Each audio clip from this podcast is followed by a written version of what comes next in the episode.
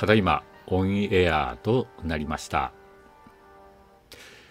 えー、時刻の方は今19時27分ですね、えー、ちょっとね時間が早いんですけどもただいまより、えー、着物屋のしゃべり場をスタートしたいと思います、えー、こちらお送りいたしますのは、えー、パーソナリティの方が、えー、埼玉県熊谷市着物小杉店主の小杉と島根県松江市円屋呉服店の円谷栄と申します。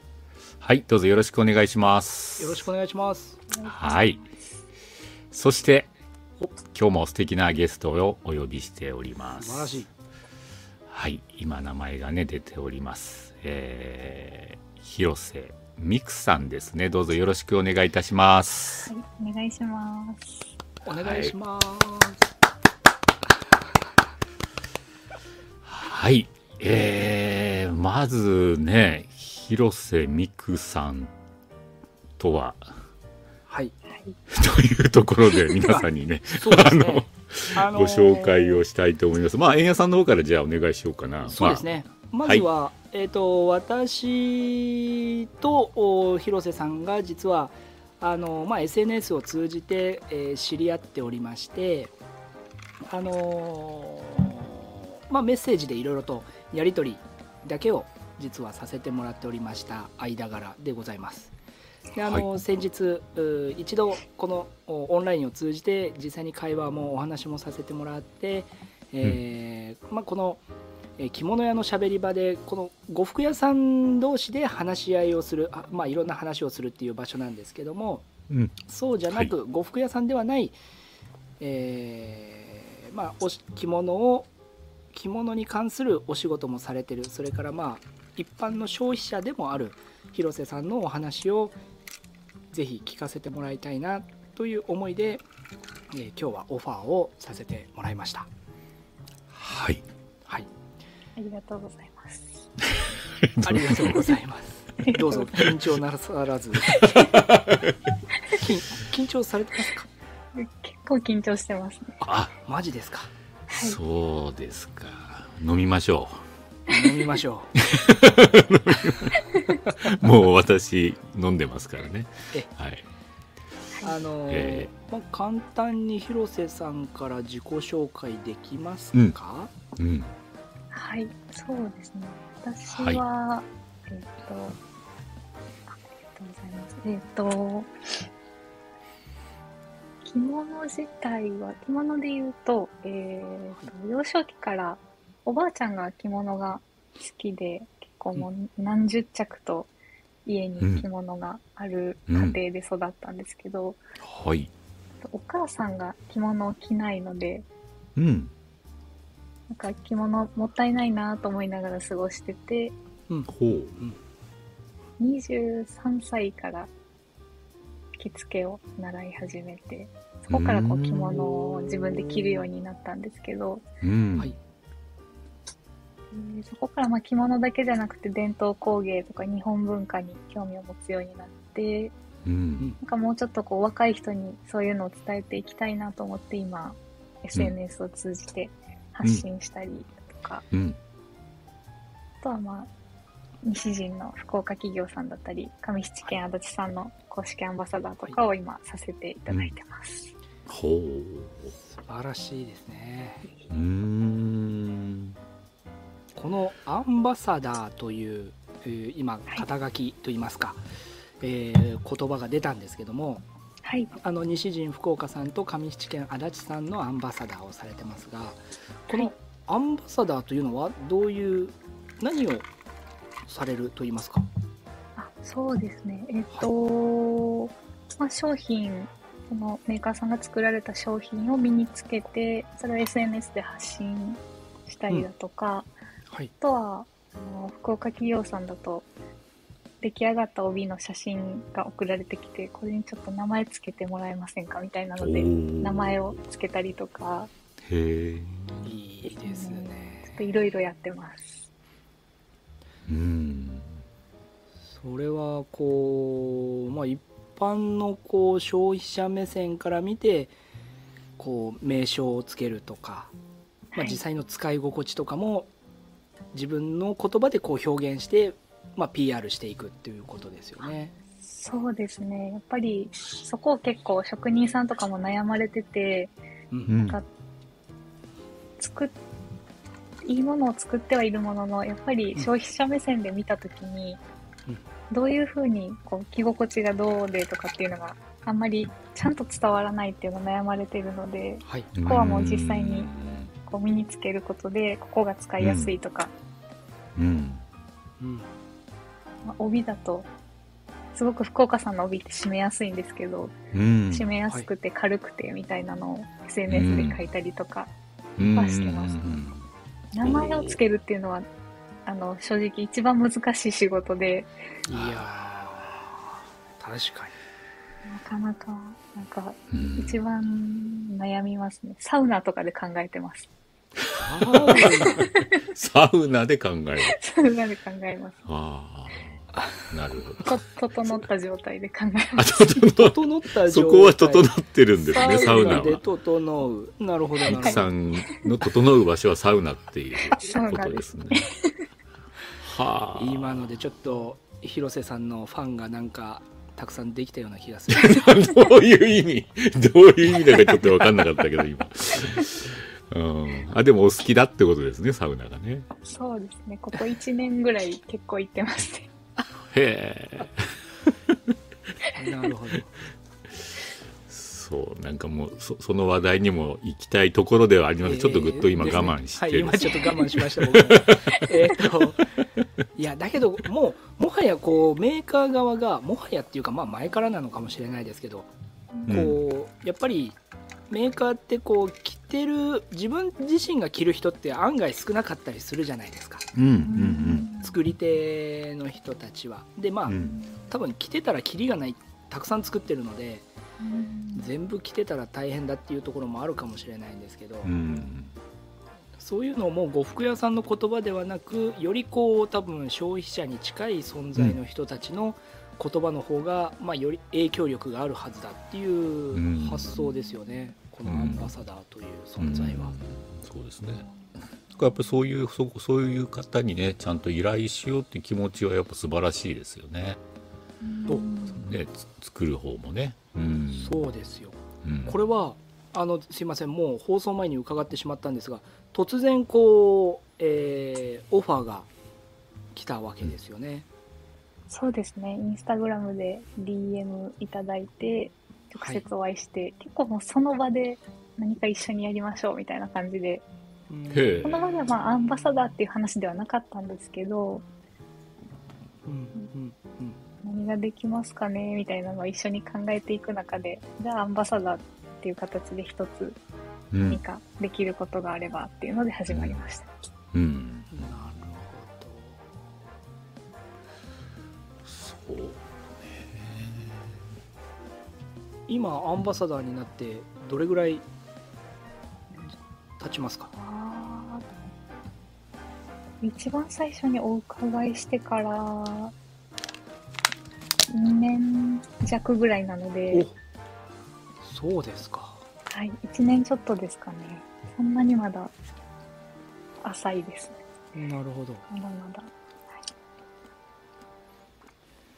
えっ、とまあこの福岡さん日順福岡さんでいろんなお話を聞かれたんですよね、そうですね。まあ、ものづくりもそうですけど、はいこの呉服の流通の流れというか、うん。はい。昇流という言葉を確か先ほど言われたかなそうですね。昇流。京都のやっぱり着物産業、まあ多分全てではないんだと思うんですけど、京都の着物産業、昇流が結構複雑で、問屋さんが何軒も入ってっていうのを、やっぱり職人さん側、メーカーさんとお話しすると、うんうんそこはすごく苦しいところでっておっしゃるので、うんうんそれを一番最初に会った時に聞きましたね。ですねそれを聞いてどう思われましたか？率直な、えーそうですね。なんか、正直なところを言うと、ちょっと呉服店さんお二人いる中で言うのもあれなんですけど、だから着物って高いのかと思いました。そうですね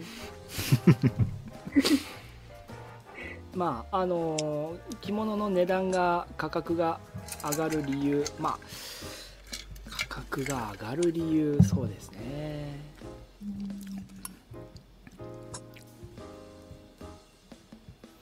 うん、結構ねそこら辺は。そうね。まあ私私も着物屋で始まってるんでね。だからそこら辺はあんまりまあどうなんだろうな。うん。あのそうーなので、まあ、逆転の発想をしてうんでは、うん。間の流通形態がなくなってしまったらうん。いいんじゃないかということですよね、まあ、極端な話。直販。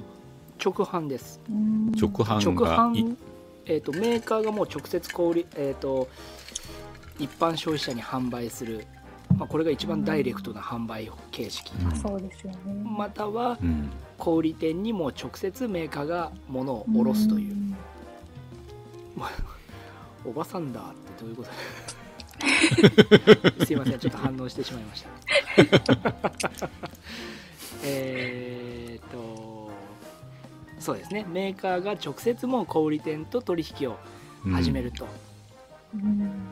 いうふうにするとおそらく間のまあ、えー要はそれぞれの他の仕事がなくなるわけです、他のかうん。会社が入る仕事、ううんんそうすると価格がもう少し安価に提供ができるんじゃないかということですよね。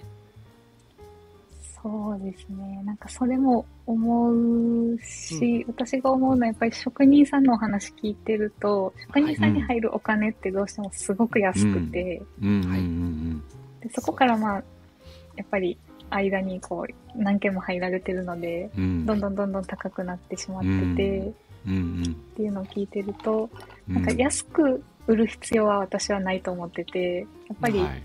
職人さんがすごく手をかけて作られてるのを今まで見てきてるので、うん。なんか、こう正当な価格で売れるようになればいいなと思いますね。職人さんと直接お話もされたんですか？あ、そうですね。はい。あなるほど。え、んなんておっしゃまあ、具体的には何ておっしゃってました？やっぱりこのままだと、こう、若い職人さんを雇えないだったりとか、やっうん。ぱりちゃんとこう、作る時間に対して入ってくるお金があまりに安いっていうのはうん。聞いてて思ううことで、ん。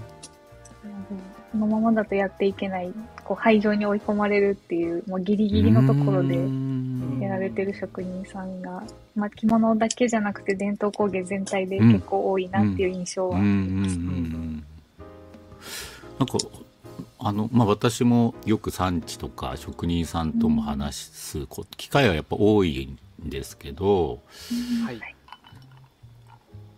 なそれでも続けてるっていう部分に不思議に思うんですよね私。ううんん。なんで続けてるでしょうかね皆さんね。うんそうですね。なんかね私がお話ししてる職人さんがやっぱりおっしゃるのは、うん、はい。西陣織だったら西陣織をこう残していかないといけない、守っていかないといけないっていうので、うん。代々こう受け継がれてきたものを残すために、うん。苦しくても若い人を雇ってとか、職人苦しくさんを育成してっていう、はもうボランティアですね。それボランティア精神ってことですかね。じゃあねほぼね。本当にそうですね。仕事ではないのか。もうボランティアの気持ちでもうもう歯を食いしばってもう嫌だけど続けてるみたいなことなのかな。やっぱりすごい誇りを持たれてるなっていうのを思いあますね。それでも誇りは持ってる。るあー。あそうですね。そうん。そうか。なんかそうなんかこのうん結構ね、ま、やっぱ年配の方が作られてる状況も本当に着物業界も多いし、で私もまあ私も全く物が作れないから本当作る人はもうそれだけで尊敬できちゃうんですけど、でやっぱ作ってもらえないとこちらもねまあ着物屋とすれば売るものがなくなっちゃうんでこれでまあね着物屋着物屋をやめなきゃいけなくなっちゃう、まあ、それはまあなければ仕方ないとも思ってて、でもなんでそうこんな状況なのに皆さん作ってるんだろうはずっと不思議なんですよね。そのだって食べられなかったらもう無理じゃないですかいくら好きでも。あのボランティアでも。まだ食べられるから、まあ、頑張れまあ頑張れるけど、いやもうね入ってくるものが今日の食費にもならないとなれば絶対やめざるを得ないじゃないですか。そうです。うん。それでも頑張れる、まあ、仙人みたいな。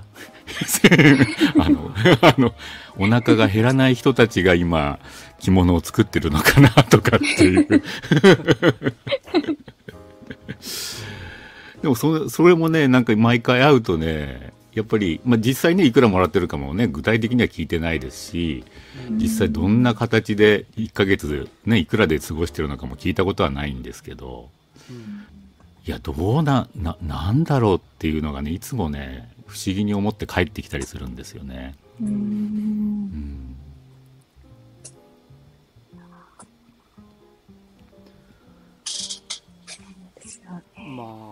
まあ、この、えー、とメーカーの賃金の問題や和裁師さんの賃金の問題ってうんいうのは、結構今うん割と話題に出てる、まあ、うんうんうん。以前からだとも思うんですけども、そうですね。ううん。うんん。で、まあ、この SNS が普及したからなおさらそういう立場の人たちの声がうん。一般消費者にも目にするようになったし、うん。えー、と多分僕たち小売店も目にするようになってきてると思ううので、ん。うん。やっぱり改善すべきところは改善しないといけないっていううん思いはあるので、うんなんか。まあここら辺私も実際のところの歴史はあれですけど昔はでも作る人は儲かったんですかね。やっぱりね息子にやらせたいとか子供にやらせたいって思える仕事ぐらいな意味が昔はあってやっぱり、まあ、それなりにお金も貯められたとかがあって今も続残ってる人たちがいるってことなんでしょうかね。これでまあしょうかねっていうのは私も実際のところ本当にほぼほぼ私も小売業なんで、うん。うん、まあ物を直接っていうのが最近やっぱメーカーさんとこれだけ会うようになったのは本当ここ10年ぐらいですよね。それまでは問屋さんでやっぱ商品をやっぱ俺仕入れてたんで、うん。はいはい。あんまり直接ねメーカーさんとかものづくりしてる人と会うって機会はねあんまなかったんですよ実際のところ。そうなんですようん。うんうんうんそう。まあ、昔は儲かる人が儲かってたんじゃないですか。儲かってたんですかね。儲かる人はですけど。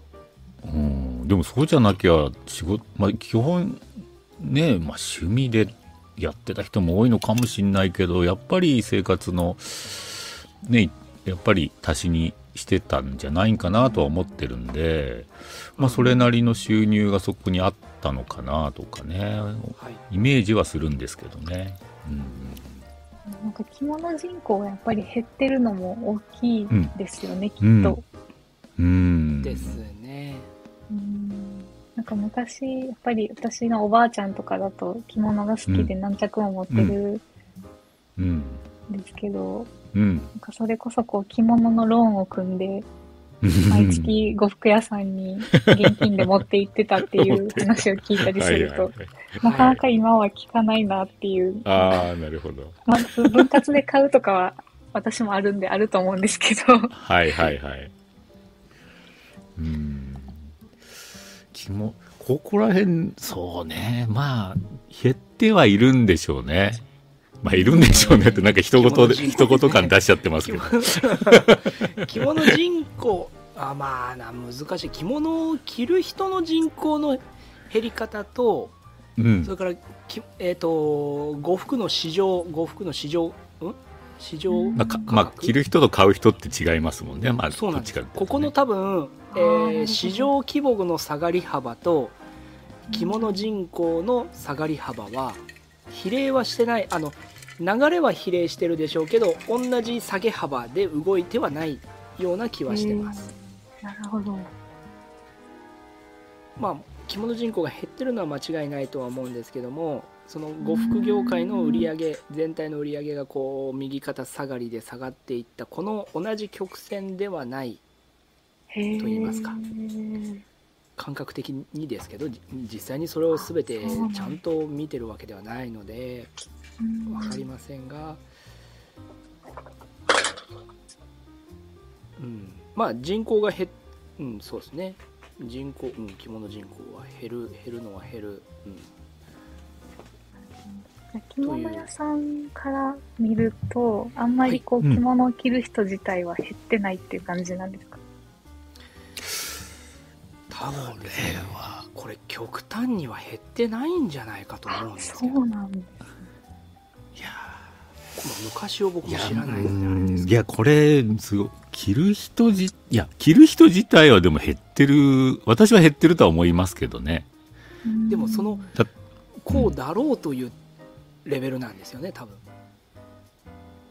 明らかに着る人が減ったではないというか、まあ、よくほらね、はい。いや業界のほら業界のこの市場規模とかってよく話になった時にまあね右肩下がりでどんどん来てますしまあ買う人が少ないイコール着る人も少ないというのはまあもちろんそれは一つの図式だけどもまあなんだろう。まあきっと私も円屋さんも今、そういうフォーマル振り袖だとか訪問着とかそういうフォーマルの着物よりは、やっぱりふもう少し普段に着やすい紬だとか、まあ、木綿とかね、まあ、麻とか紬とか古文とか。で帯も名古屋帯とか、まあ、そういうものを結構ね私もほぼほぼ8割ぐらいがもうそういう商品群になってるんです店の方はね。うはい、振り袖来るとねもうドキドキしちゃう緊張しちゃうんですよ 振り袖のお客さん来るとどういう対応したらよかったんかなと思うぐらい。皆さん振り袖買いに行ってください。緊張した小杉さんが見えますよ。そうどぎまぎしたこ私が見えると思うんですけど。まあそういう意味で昔はもちろん必需必需品としてまあそういうイベント式等に、まあ、着着なきゃいけないとかね。そういうことでの、まあ、着物が好きじゃなくてねまあ、ある意味コスチュームとしての販売、まあ、今もねそういうお店、まあ、振り袖をつ強くやってるお店は多いんでしょうけどねうん。でもあの時はだから着る人っていうのはあんまりいなかった、まあ、私の周りではいなかったんですね店やってても。うんうんでも今はやっぱそういう普段着に近い着物を多く扱うようになってからはやっぱり結構頻繁に着物で遊びに来てくるお客さんというのが本当ここ10年で随分増えましたよね。そうん。まあ、そういう意味での、まあ、着る人が、うん、で逆に言うと着る人は私の周りでは増えましたよね。10年前よりは。うん。うん。ただまあ着物屋だからね、まあ、好きな人しか集まんないんで。街の中ではほぼ見ないですけど、あ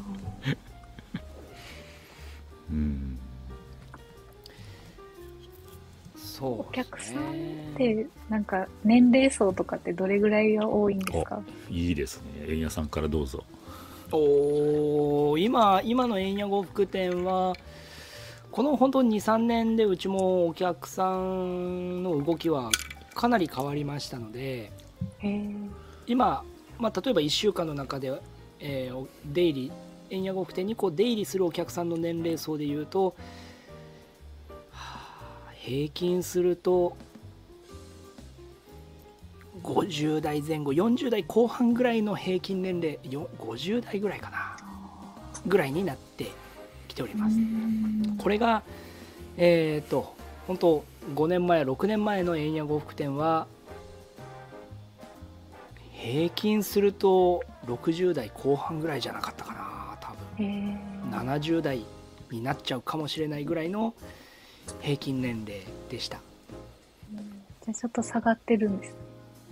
うちは下がりましたね。まああの広報活動をそれこそ SNS だけにしたというか、うん。言い換えるとあ以前のお客さんっていうのがまあほとんど足を運ばなくなった。まあこれはコロナのせいもあるんじゃないかなと、えー自分の中では思ってるんですけども新しいお客さんばかりに今はなってます。円谷呉服店の来店は、まあ、インターネットを見てくる方ばっかりっていうことですね。うん。インターネットインターネットが見れる世代ってことそういうことですね。そういうものを見れる世代が動いているということですね。うん。現状の円谷呉服店はうちもやっぱ私が今52なんですけどはい。やっぱり4まあ456はなかなか少ない。まあやっぱ45うん。うん。45、まあやっぱご平均すると50代なのかもしれないな。うん。だから極端に、まあ、さっき言った若い人たち、まあ、今結構 SNS 等でね着物楽しんでるとかあとは、なんだろう発信をしている人たちっていうのはきっとに、まあ、20代っていうのはちょっと若いかもしれない。30代40代の女性たちが結構多いような気がするんですけど、まあ、ちょっとそこら辺からすると少しずれてるかもしれないですね。うん。でも本当もう70、80、まあ、やっぱ私も父、母がまだ現役で頑張ってた時の70代、80代の方はもう本当にほぼいなくなりましたね。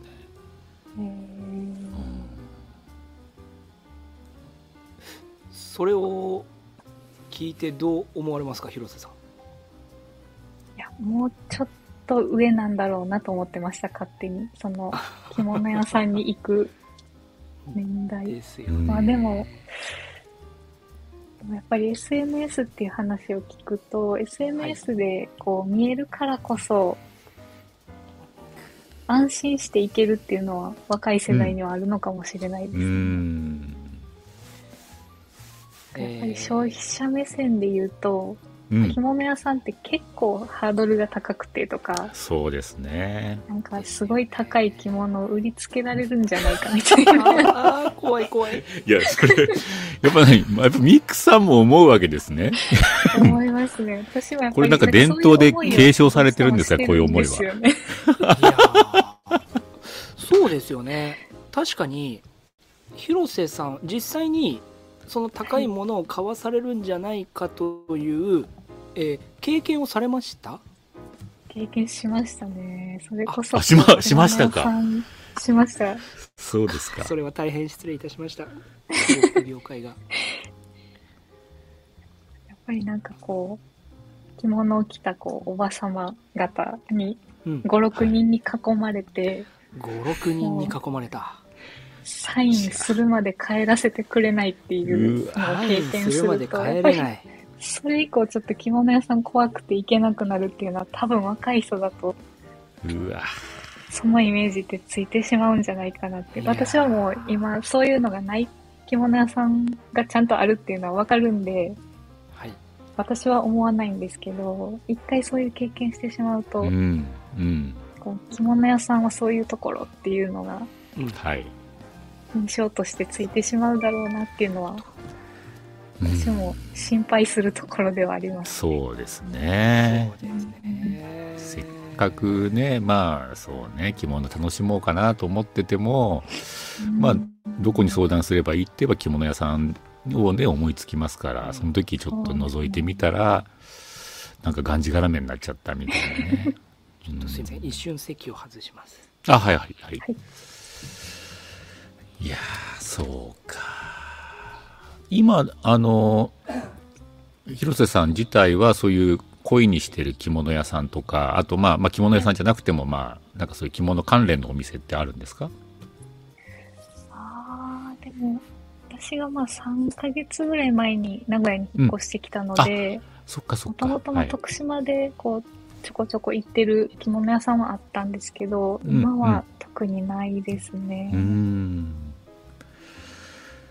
かあとはそうですね。着付け教室も今はやめてしまってるんですけど着付け教室行ってた時は問屋さん経由でこう、小物とか着物とかが売られてたりするので、そこで買ったりっていうのが多かったですね。うんうん。そう。だまあその時にねお仲間さんもねいて楽しかったでしょうね。きっとね教室は教室とかね。そうね。うん。そうなんか私もまあもちろん着物屋さんが一つ着物をこうやって教えてくれる場所ではあると思うんですけどまあそういう教室だもそうだしあとはそういう同じ趣味を持ったね仲間同士のなんかそういうコミュニティっていうのがこれからすごく大事だなと思ってるんですよね。うん。そういう場所をまあうんなんか、まあ、どんどん今着物屋さんって少なくなってると思うんですけどいろんなね全国的にも。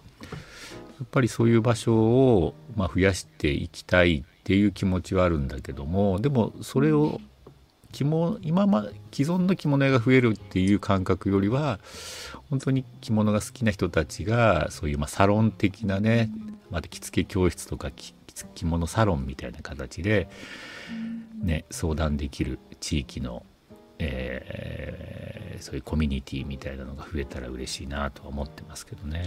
うんお帰りなさい。ただいま戻りました。えーその広瀬さん怖い思いをした経験を持ちながらはい。今いい呉服屋さんに出会えていますか、はい。そうですね。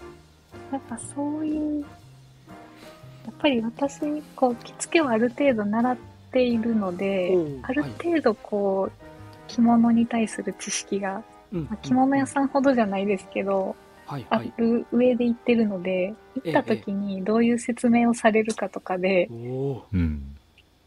判断がちょっとそこで判断してます。こいつや、こいつやべえなとかね。もうなんか全然、絶対違うなっていうものを、これお召しですって言われた時に、あ、ここ、ここはダメだなって思いました。それやばいですね。それは確かにやばいですよね。ああ、まあそう、そういうことですね。やっぱダメだろうなっていう着物を、これ結婚式にも着られますよって言われたりとか、やっぱりするので、うん。知識がなくて行ってしまうとどうなるんだろうって思いながら。確かにね。ねそれは実名を上げていきましょう。それそういう店は。それはだけどあのなんチェーン店関係ですか？それともこう地場のその地域のお店ですか？チェーン店です。ああ、チェーンまあチェーン店かね。やっぱりそういうところで囲まれました。うん囲まれるのもそういうお店なんですね。そうです、そうです。まああのまあ チェーン店をチェーン店を悪く言うとあれなのであれですけども。なるほど。やっぱそうですか。円屋さんところは二人だから囲みようがないもんね。そうですね。隙間だらけなんですよ。本当に。あの見事なほどに隙間からですねこう皆様。ス スーッとですね すすっと。あ囲もうって気はあるんだ。すり抜けられる。囲めないんですよねもうギュッとお客さんを抱きしめない限りはもう囲めないですね それぐらいのお店ですのでまあまあなあか、うん、まあ本当ね、その、まあもちろん、その商売のスタイルとしてね、あとはまあなんだろうな、まあその、ビジネスだよね。まあビジネスとしての、その着物の販売の仕方っていうのは、まあもちろん、いろいろマニュアルもね、あるところもあるんだろうね。とかそういうのがう。ん、そうですねだからもう、うん、セリフ回しから全部ね、皆さん決まってたりするわけですよね。ここでこう来るみたいなね。うん。まあいわゆる欧州和法というものですねうん。こう言われたらこう言い返すっていうまあね。それはまあじゃあう売ってなんぼがビジネスをしたらねそそのどのタイミングでねまあ早めのできるだけ早くその売るっていうことが、まあ、それは正義なのかもしれないけど本当にね基本着物は好きな人しか来ないし、まあ、趣味の世界なんで、うん、なんともねなんかそこら辺のなんか私からしてもうーんもうちょっとどうにかねうん。待てないもんかなって思うけどその、まま、そんなこと言ってるから、まあ、うちもね、個人で大きくはなってないんですけど、店がね、チェーンにできるほど大きくならないんですけど。いや、だから、まあ、結局、それぐらい規模を拡大していく、新たにどんどん店を出す、または従業員さんをたくさん雇うっていうふうにすると、何かしらの歪みというか、まあ、歪みと言ってしまうとあれなんですけども、まあ、ビジネスとしてはそれを拡大していって売り上げを大きくしていって、えー、まあ、消費をたくさん作るっていうのは、うん、まあ100%悪ではないところもあるんです。まあ、先ほどの職人さんの話が出たのでこのそうやって物が動くことで救われてる職人さんも実はいるかもしれない。そうですよ、ね、っていう側面も見えてくるんです。ミクさん的にはどもしねどんな着物屋さんが理想ですか、ああなんかでもやっぱりこう同じ目線で寄り添ってくれるっていうのは結構大きくて。はあ。なんだろう無理に売ろうとしてなくてよりこう似合うものを勧めてくる勧めていただくのはすごい嬉しくてなんかこういうのが似合うと思いますとかっていうのはやっぱり言われて気づくこととかも多分あるので、うん、やっぱこうコーディネートを教えてくださったりアドバイスしてくださったりっていうのはすごい嬉しいんですけど、うん、そこでこう月いくらで何年で払えますよみたいな電卓を出してこられるとちょっと あれってなります。そうですね。でまあまあそそこそのそういうアドバイスとかまあコーディネートで。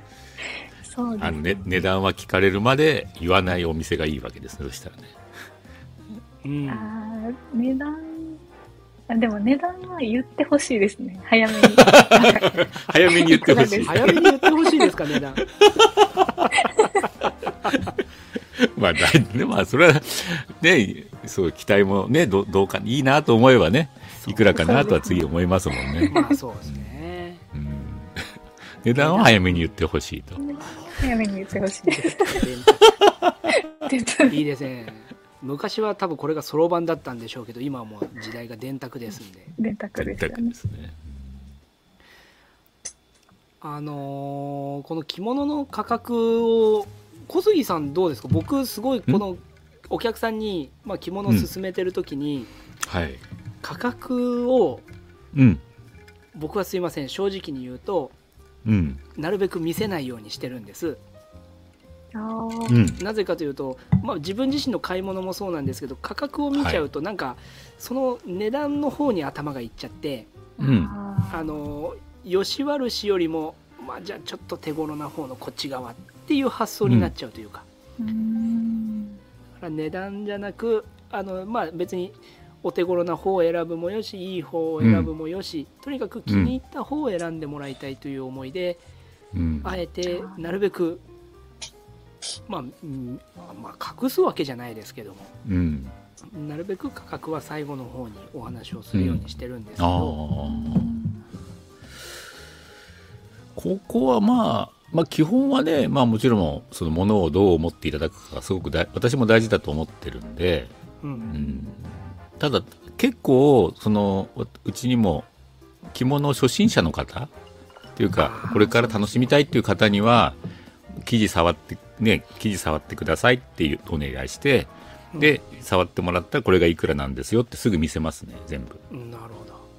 そう。それはもう、物と値段を全部見て帰ってほしい。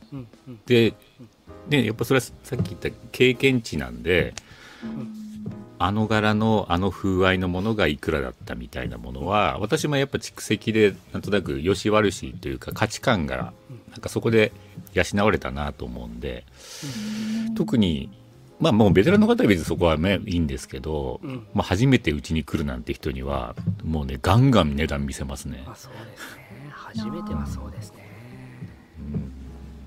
ただまあまあある程度いっちゃうと、まあ、値段を聞くっていうことがどういうことなのかっていう今度出てきるじゃないですか。私から基本はねもうだんだんもう言わなくなってくるんですよ値段はある程度の方になると決して私から一切値段の話はしなくなるんですけど。なるほど。聞くまで言わないじらすわけですね。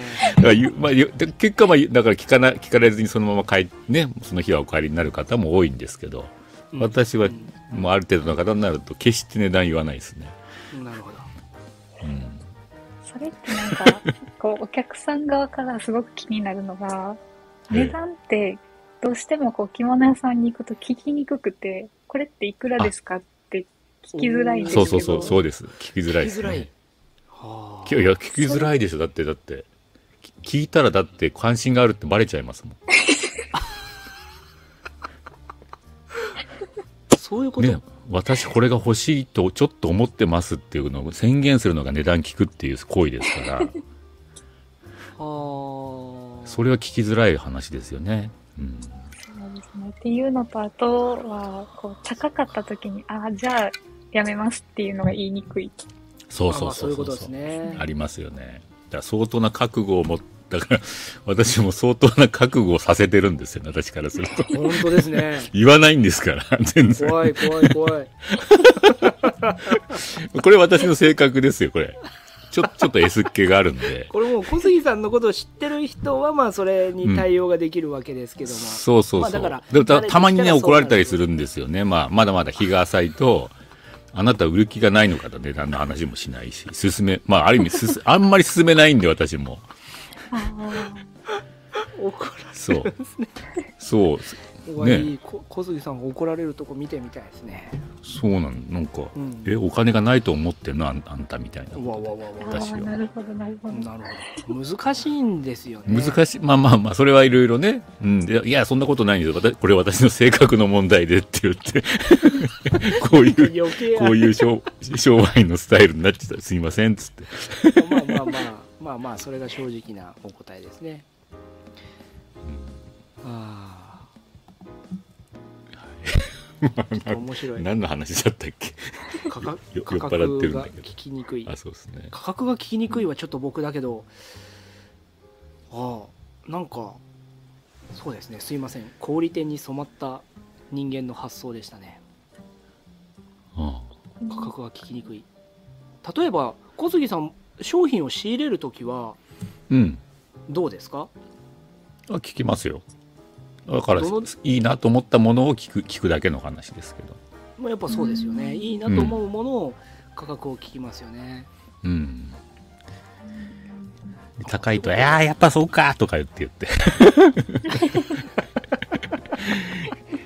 そうだよな」とか言って帰る。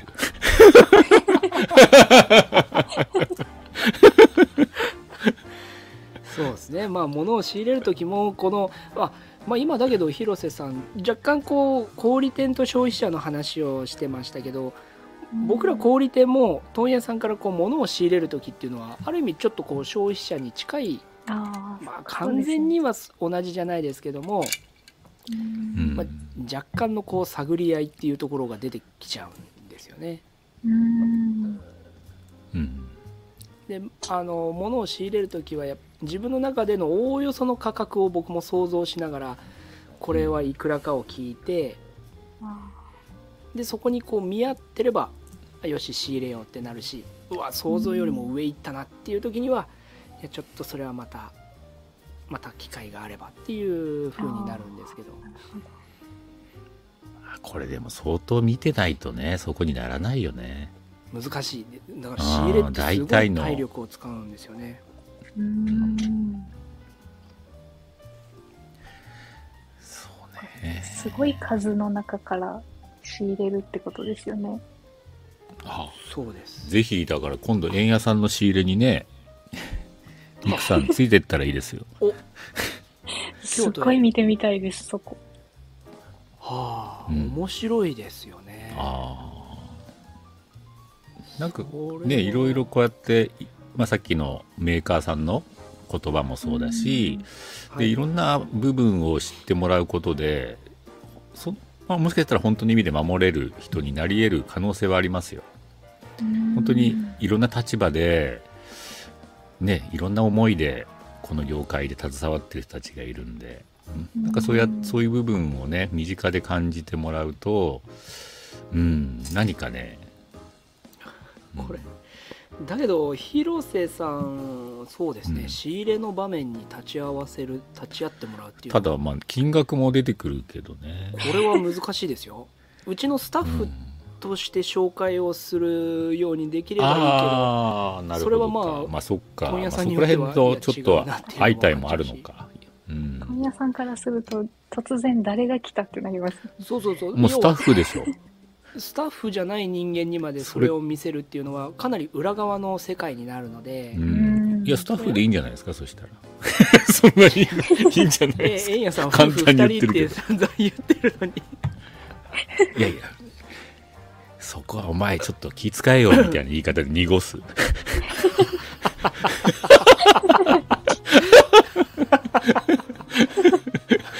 誰連れてきたんだみたいな時に。そうっすよ。誰連れて何ってなりますよ。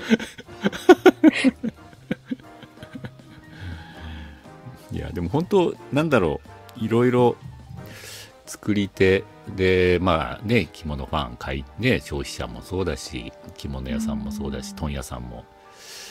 やっぱりうん。まあなんかねその役割が見えてくるとまあそこで本当の意味で何が必要なのかとかね。やっぱ何が足りないのかとか。逆になんかそういうのがね見えてくるのはもしかするとねミクさんがこれからその伝えられる可能性はありますよね。そこに興味があれば、うん。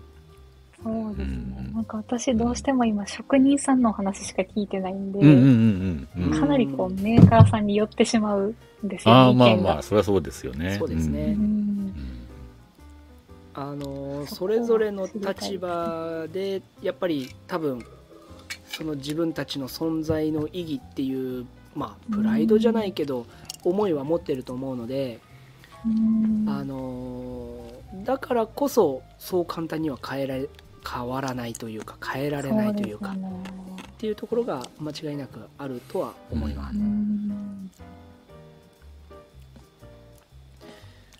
この今大分みかんさんのコメントの藤井絞りさんや菊池今さんのものづくり委員会のもの極級着物などの値段が決まっているので私は安心して買えますっていうこのコメントが、まさしくもこの業界のなんか非常に大事な僕的にはポイントじゃないかなとは思ってるんですけどもうん。だ物を仕入れる時にえっ、とまあこれは消費者の方にお話しすることじゃないのかもしれないんですけども物を仕入れる時に僕自身も極端な話とある問屋さんでは、えー例えば10万円で仕入れたものが別の問屋さんに行くと7万円だったとか。あっていうことは往々にして起こりうるんですでこれってこれが僕も結構辛い時があってうん。あのーこれはもう僕らは何を信じて物を仕入れたらいいんですかって問屋さんにこう問いかけた時。もう何なんですかなんで？なんでこんなに価格の差があるんですか でこれで販売金額が変わってくるわけです。こここの仕入れ額が変わると販売金額もまた変わってきてで例えばね前回は7万円で仕入れたものが今回は10万円に値が値段が上がってるとかですね、うん。そうすると何またちょっと販売金額も上がっちゃうじゃんみたいな。っうん。ていうパターンもあったりするしこれってもう何を信じて僕らは仕入れをしたらいいんですか？って問屋さんに言ったんですけど。うんその問屋さん曰くそんなもん自分の目を信じるしかないって言われて、高いもの買わされたらそんなのは自分の見る目がなかっただけだけやろって言われて あおっしゃる通りと思ってですね。なるほど。まあこれは消費者の方はちょっと立場が違うんであれですけど小売店っていうのもあのまさしくん物を仕入れる時にどういうものどういうものがどれぐらいの価格なのかっていうのをきちっと頭の中で、えー判断ができるようにならないとやっぱり仕入れっていうのが難しい。で、まあこれは、うんはいすいません。で仕入れももちろん買い物も同じ私は意味で、ね、やっぱり大事なお金を使うそこに、まあ、投資するみたいなところなんではい。私さっきの価格差っていうのもねあんまり私は実はあんま気にならない方なんです私は。うん。でも逆に調べもしないし、うんうん、別に買ったものがやどこかでいくらで売ってようっていうのは調べる気もないんですけど結果私は物を買うっていうのはその店にも投資してると思ってるんで、うんうんうん。うん、別に高くもし他より安く安いとか売ってたとしたらば、ね、余計その差額はその店に投資分と思ってやっぱ残ってほしいっていう思いも付け付け加えてあげたんだって思えるんでね、うんまた頑張ってねみたいな、うん、だから、まあ、そこら辺はあのーね物だけじゃないじゃないですか。ね、担当者であったり、その会社の姿勢であったり私はそこら辺も全て考慮してそれで買うっていう感覚なんで別にそこは私は気にならないですけどね。うん。うん。だから着物屋さんにとっても私はそうだと思うんですよね。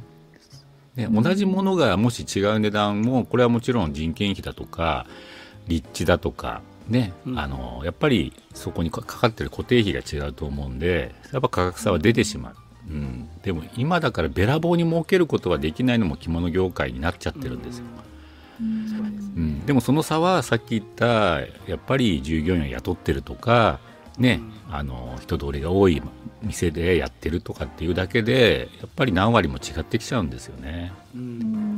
でも自分はどこどこに残ってほしいと思うのかっていうのは物の買い方としてこれからすごく大事な要素じゃないかなと思うんですよね。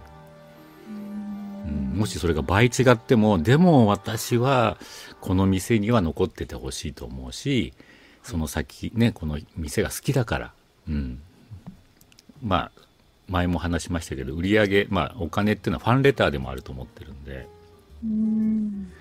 ね、わ私はたくさんのファンレターをあの店に送ったんだっていうね。うん。いい話ですね。い素晴らしい。映画さんにはこの話は何度もしてるような気がするんだけど。あそうですか。大体酔っ払ってて覚えてないっていうのが円屋さんのオチなんでね。ファンレター。はい出たそうですね、まああのー本当に今多分そのものを買う時の付加価値っていう部分がかなり今必要な時代になってるというか、うん。同じものを物を買うっていうだけにはもはや多分満足してない時代になってるような気はしてます。それはなぜかというと多分えこのインターネット上で物を買うっていうのはもうえ、えーネットショップでも買えるわけで、うん。安さだけを求めるんであればこう検索する力があれば探し出す力があればインターネット上でもう一気に価格のえー比較っていうのはすぐにできるのでうん。その物を買うだけに関してはもうやろうと思えばネットで済むんです、うん。そうじゃなくその先にあるものというか多分それが呉服屋さん小売店の役割でもあるだろうしそのものづくりをしてる人の顔が見えるというかうん。こういう人が作っているこのお召しとかですね。こういう人が作ってるこの紬を、まあ、この人が着てるこのタイミングで買うことに意味があるとかですね。うん。そこにこう付加価値が出てくる。何度でもその着物を着た時に何度でもその話ができるというか、うん。うんその付加価値っていうのはこれからは間違いなく大事になるかなとは思ってます。なんかそこすごいやっぱり大きいですね。どんな人が作ったかとか、どんな人から買ったかみたいなところって、うん。うん。うん。うん。うん。うんそういう意味で言うとなんかこう高くてもこの人から買いたい、同じものだったとしてもこの人から買いたいってうん。うん。うん。絶対あると思うんで、うん買い物ってなんかそこだよね。なんかうん。そういう気持ちで買い物したいよね。うん。そうなんかただ単にそれが物の行き来だけじゃなくなる瞬間がそこにあるような気がしてね。うん。うん。ねあの人にもあの人も、ね、買って買ってあげたら喜ぶだろうなとかまた着物だと買ってきて見せたら喜ぶだろうなとか、ねなんかお金も出してるんだけどでもその先にある自分だけの満足じゃなくって、うん。ね、なんかその相手に対する何かそこのメッセージもね含まれるような、うん。うん、なんかそんな買い物は本当素敵だなと思いますよね。うんなんかね本当着物屋もだからうん。だからここら辺そう損か得かっていう判断はもちろんね、まあ、世間で言えばまあ損したくないっていうのはまあそうなんだろうけどそれがただ単にお金の金額の損得のものの考えのちょっとねまあ、私からすると狭さみたいな感じはしちゃうわけです。やっぱ着物でたくさんの着物ファンと集ね出会ってると皆さん本当にただ自分が欲しいからとかだけじゃなくってさっきのねミクさんがおっしゃったようにねこれ買ってあげたらきっとねまたあたね次の張り合いになりますよねとかね。うん、また新しいもの作ってくれますよねとかなんかやっぱそんな話しながらねお買い求めいただく方がやっぱ多いんですよね。うん。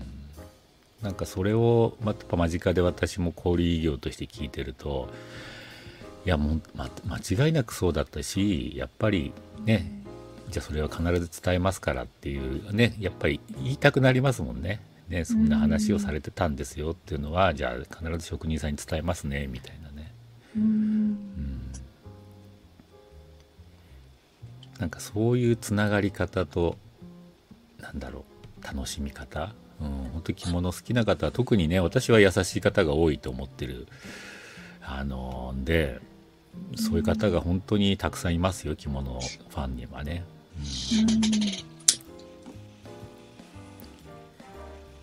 うん、だからこそねどうにかどうにかねいい形でこの業界も進めていきたいなと思ってるんですけどね。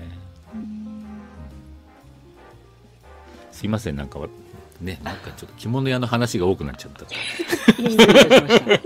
小売店の方がいっぱいいやそう喋ってそうあのもうそうミクさんの話を聞く回なんでね。そうですね。いやいやいやそのお話を聞かせてもらいたい。そう。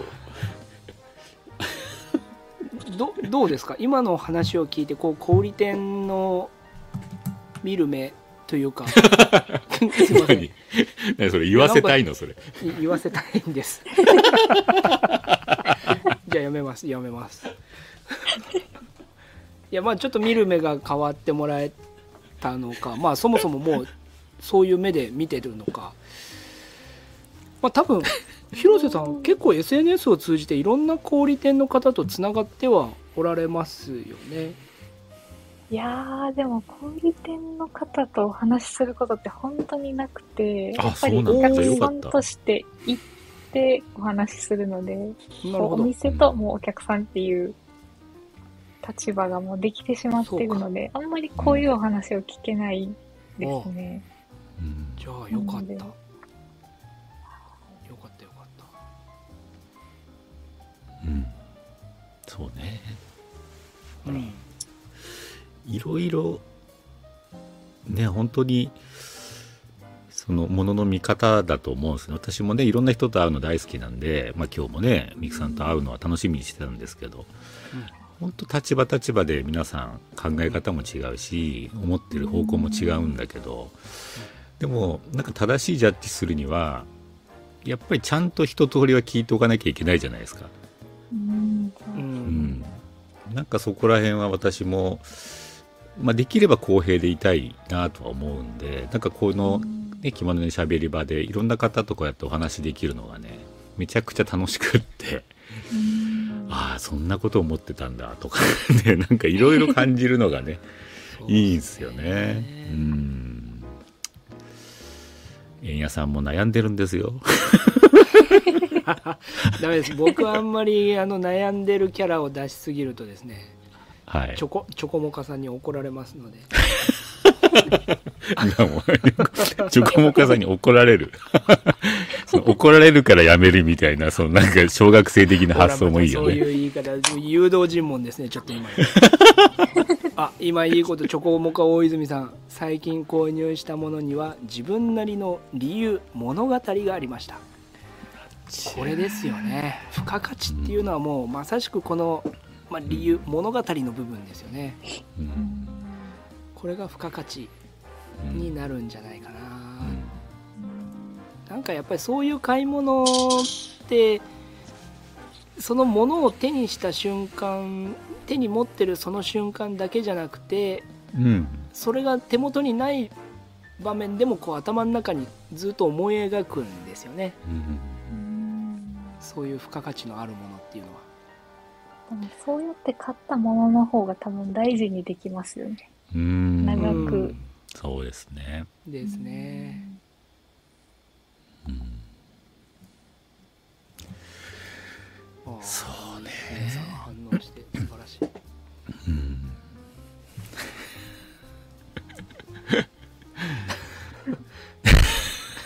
チョコモカさん先がにコメント見ちゃいまして チョコモカさんが 怒らないわよつっ応援したいのよつって言ってますけど。私もちょっとそのこの言葉の口調も付け加えましたけどなんかですね。はい。なんかですねなんて言うとあれだな。うん。はい。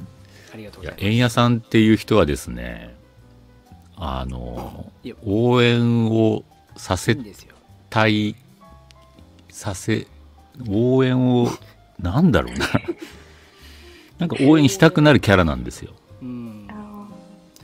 わかります？わかります、わかります。あわかりますか？わかります。わかりますか？ね？え？広瀬さんもそう思っちゃう？え思います？広瀬さんも。えなんかそういう方がお客さんに多いんだろうなっていうのは思います。うん。その通り。さすがですね。悩ましい。まあありがたいんですけどもその通りなんですよあありがとうございますありがとうございます。ありがとうございます。あ、そう。あ、私の、そうね、今の私の言い方には悪意があったかもしれないですね。ねそうだん私の言い方にはちょっと今悪意を、ちょっとね、悪意を、がありました。皆さんどんどん小杉さんに突っ込みましょういやいやーでもなんかね、そう、いろいろ興味の、その、ミキさんの方で興味のあるね、なんか、まあ、今回の、今日のね、こういう氷屋さんとの直接の、あの、やりとりとか、うんなんかまたね、そそこからいろいろ興味が広がってもらえたら嬉しいなと思うんですよね。そうですね。なんか私もやっぱりこういろんな人の話を聞かないとなって思ったのが、うん。最初やっぱりメーカーさんのお話だけ聞いてて、もううんメーカーさんのお話だけ聞くとやっぱりどうしてもうん。皆さんおっしゃることは一緒なので、う。うんん問屋さんとか小売店さんがこう悪く見えてしまうというか、うん。うん。う。うんんうん。どうしてもそういう風に聞こえることがあったんですけど、お一人だけメーカーさんの中で、いやでも問屋さんにも役割があって、小売店さんにも役割があって、それぞれいないと僕たちは作れないんですっておっしゃった方がいて。それをこう職人さんの声として聞いたときに、やっうん。ぱりこう、他の立場の方の意見もちゃんと聞かないとわからないなっていうのをうんそこで。感じたのうん。で、ううんなんか問屋さんと知り合うことってなかなかないので、問屋さんの話してなかなか聞けないんですけど問。屋さんね。これ問屋さんは意外に難しいポジションですね。私はなきゃいけないポジションだとは思ってますけど、うんただまあそこら辺、着物が好きかどうかっていうとちょっとまた違うかもしれないですよね。問屋さんのポジションだとね。うんうん昔は本当にたくさんのメーカーさんをどうどね、小売屋さんが見に行けないっていう事情もあったわけですよね。そこにこう問屋さんが入ってメーカーさん、まあ、その問屋さんのチョイスするメーカーさん、まあ、20社30社をその問屋に行けば小売屋さんはあの商品が見れるっていう役割があってね、まあ、そういう意味でのあのセレクトショップある意味での、まあ、セレクトショップ的な役割があって、ううん。んまあ、そこはねやっぱり一軒ずつ回ってては本当商売がおろそかになってしまうんで問屋さんは本当に大事な存在だなとも思いますけども、まあちょうどやっぱでも間にはいるんでねちょっと物流的なところの役割も強いんでね、うん。まあ、そこら辺はどうなのかなとはありますけど。ただ私も、うん、大事ですよね。いないなかったらやっぱり今度商売小売屋さんが商売する時間がなくなっちゃうんでお客さんと会いたりする時間が、メーカーに直に行ってるとね。そうですよね。うん。なんでやっぱりいないといけないしまあね今もそういう役割で会社はね残ってますけども。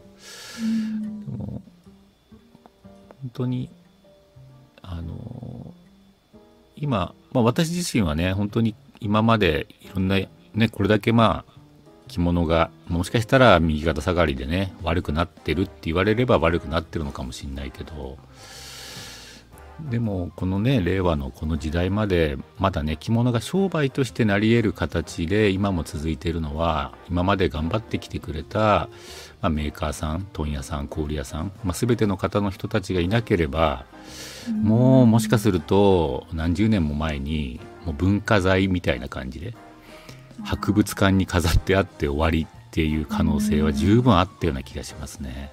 うん、そうです。本当私はねなんかそのバトンを受け継いだ気がしてありがたく思ってるんですよね今までやってくれた、まあ、やり方はいろいろあってさっきのねもうちょっとなんだっていうやり方も中にはふ含まれちゃうんですけどもでも販売がなければおお金も動かないお金がなければ物は作れないっていうのはこれはもうねもうぐるぐる巡り巡り巡る世界なんで。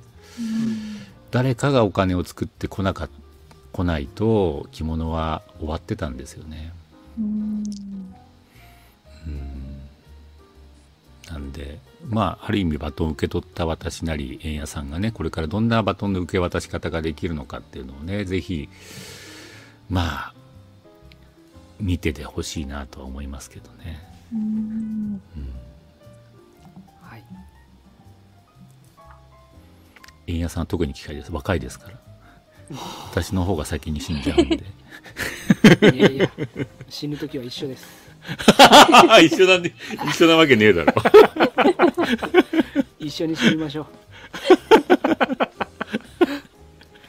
まあご問屋さんという役割は本当ビジネスに特化した役割を担ってますので。なんかここにもしかしたらその着物の愛っていうのを求める求めるあれじゃないのかもしれないなって若干最近僕は思ったりするんですよね。ビジネスに特化しててほしいというか。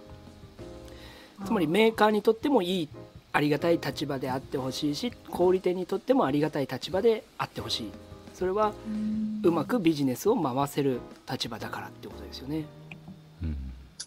だからそういう、えーでも物の良し悪しっていうのは本来は、えー小売店の僕らが判断をしないといけないしこういうものは自分たちのお店のお客さんに合うとかこういうものはちょっと質が悪いからうちでは扱わないとか。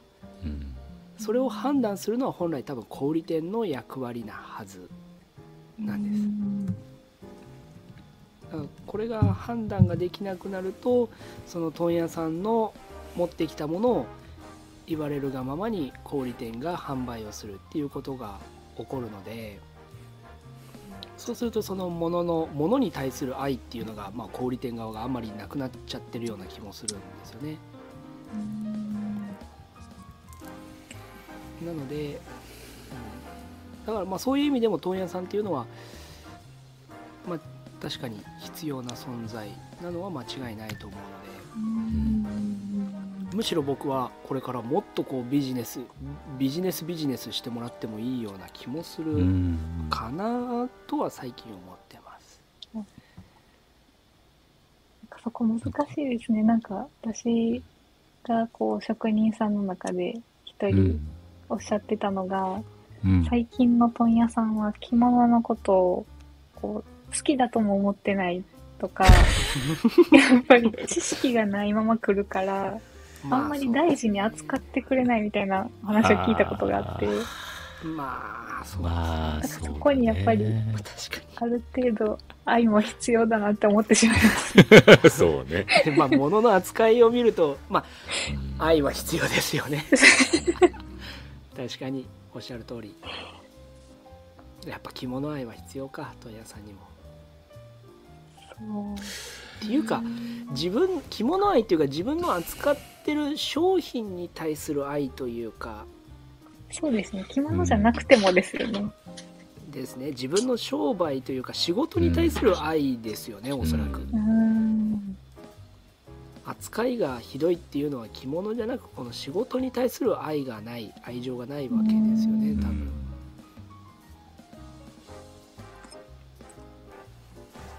ね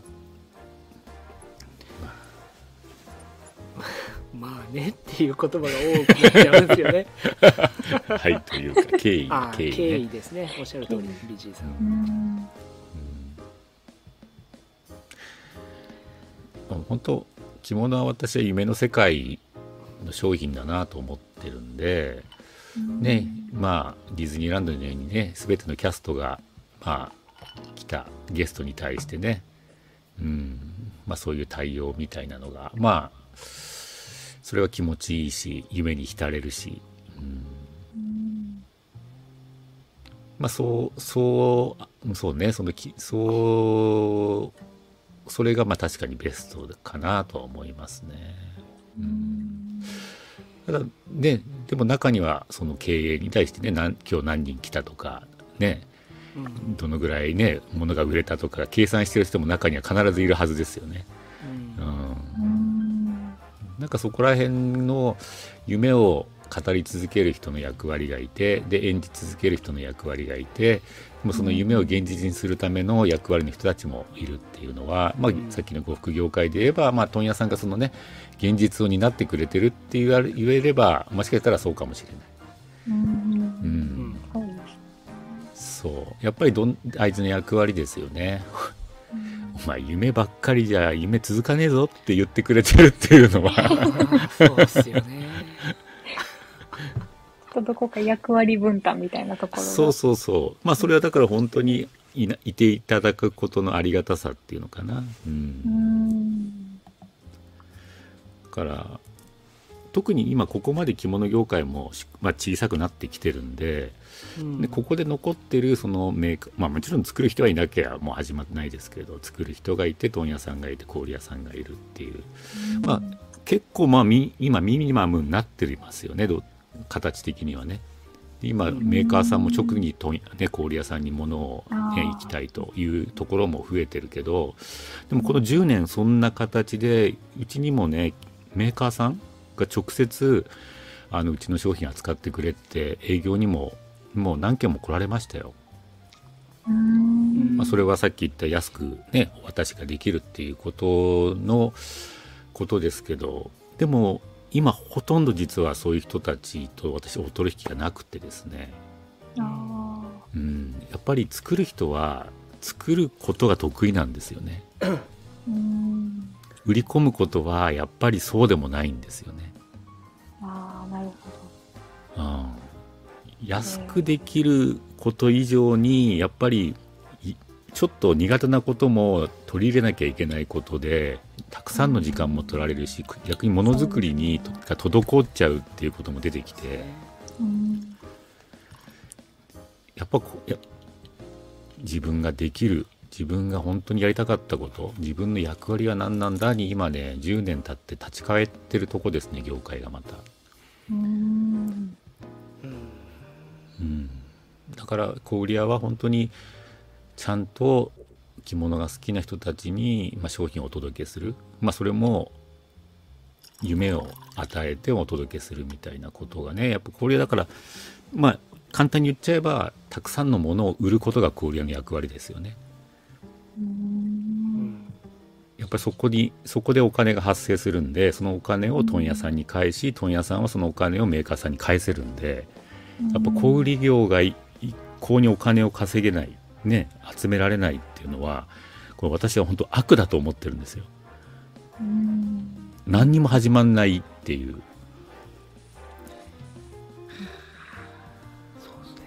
そう。やっぱ小売屋がたくさんね、まあ、さっきのファンレターを集めてたくさんのファンレターを集めてそれをこの業界にね還元していく。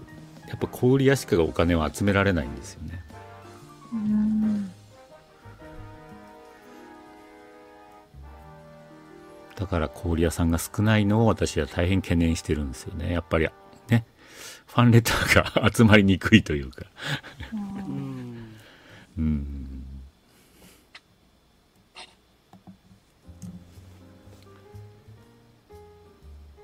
あ職人さん問屋さんに製品代理さんってあって言えないにあ関係性がもう、うん、まああるかもしれないね。ーどういう関係性なんでしょうね。この職人さんと問屋さんの間柄問屋さんが猛烈に強気でいるのか強気って言うとあれですけど。もう時代じゃないよ。だって変わってきてるんじゃないんですかね、うん。なんか話聞いてる限りは、うん。変わってきてると思います。ううんん。あのおそらく、ま、おそらくこれからはこの作り手さんがどんどん強い時代が来ると思うので。いやそうでしょう。そうなりますよ、ううん。んはい。もうそんなごちゃごちゃ言うところはもういいよ。下ろさない、えー、と出さないよっていうふうにうん。なると思うので。それができるってことですもんね。そうですそうです。こっからはですね、で多分もう一部そうなってると思うので。ううん。んあのもうそういう時代ですよねだから安く作ってくれなんていうことはもうもはや要求できない、そうですうん、安くしろだとか、えーうん。早く作れとかですね。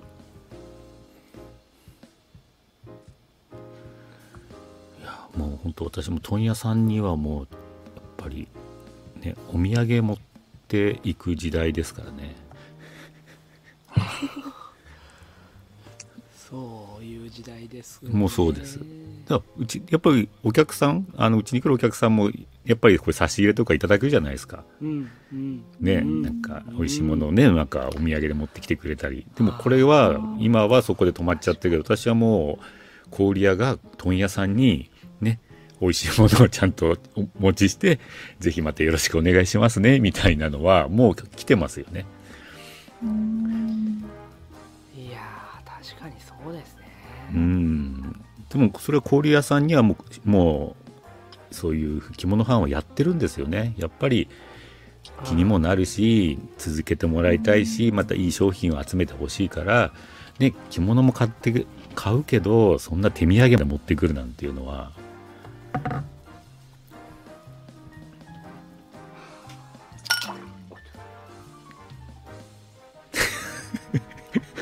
カランカランの返事やめてくれ。カランカランっていう。カランカランで返事。氷が飛んじゃって。カランカランは円屋さんだったんですね。そうなんです。ガンガン言ってるでしょ。ダメですよ。どっちか小杉さんだと思ってました。あ、え？もうね、円安は大体、そうですね、あのため息が出始めると大体酔ってますんでね。あの小杉さんちょっと離れたところでお酒を継いでるのであの、あなるほど僕はもうマイクの目の前でお酒を継ぐのでついでるのは聞こえましたあすいません 今日はだけどすごい深い話が出てますね。いや、でもやっぱりね、いろいろ。うん。大丈夫でしたか？なんかこういう感じであ、いいですよね。うん、すごくいいいい話感じになですってますね。もう、なんでしょう？こうやって、皆さんにこうやって聞いていただいてるのも、もうね裏表のある時代じゃないと思ってるんです私は、うん。うん。うん、ちゃんとまああ小杉さんはこういう人ねうん。円谷さんはこういう人、えーうん。陸さんはこういう人っていうふうにもうちゃんとねここではああ言ってる。でも裏で何言ってるかなんてもうこんな時代じゃないですよ、そうですね。ですうん。ね、やっぱりちゃんと皆さんちゃんと付き合いたいと思ってる人も多くなってるし、まあねあの人がねな何回か会わなきゃ分かんないじゃなくてもう最初からですよ。うんそうですね。さんそもう丸出しですね。うだから円谷呉服店はもう一番丸出しです。そう円谷さんはねもうもうそうですねもう明けっぴろげになりましたよね。丸見えになりましたね。もう。家庭事情も結構皆さん知ってますしねね。家庭事情も。いやまあ確かに隠す必要はないですしあのもうもはやこれを受け入れてくれた方うん。と、まああの今後末永くお付き合いをしていただくといいますか。そうそうそうそう。うんいいですね。うん。そう。もうそういうこんな人だと思わなかったっていうことを言わせないってことですよね。まあこういう人だと思ってた。こういう人だと思ってやっぱその通りだったって付き合いをしたいってことですよね。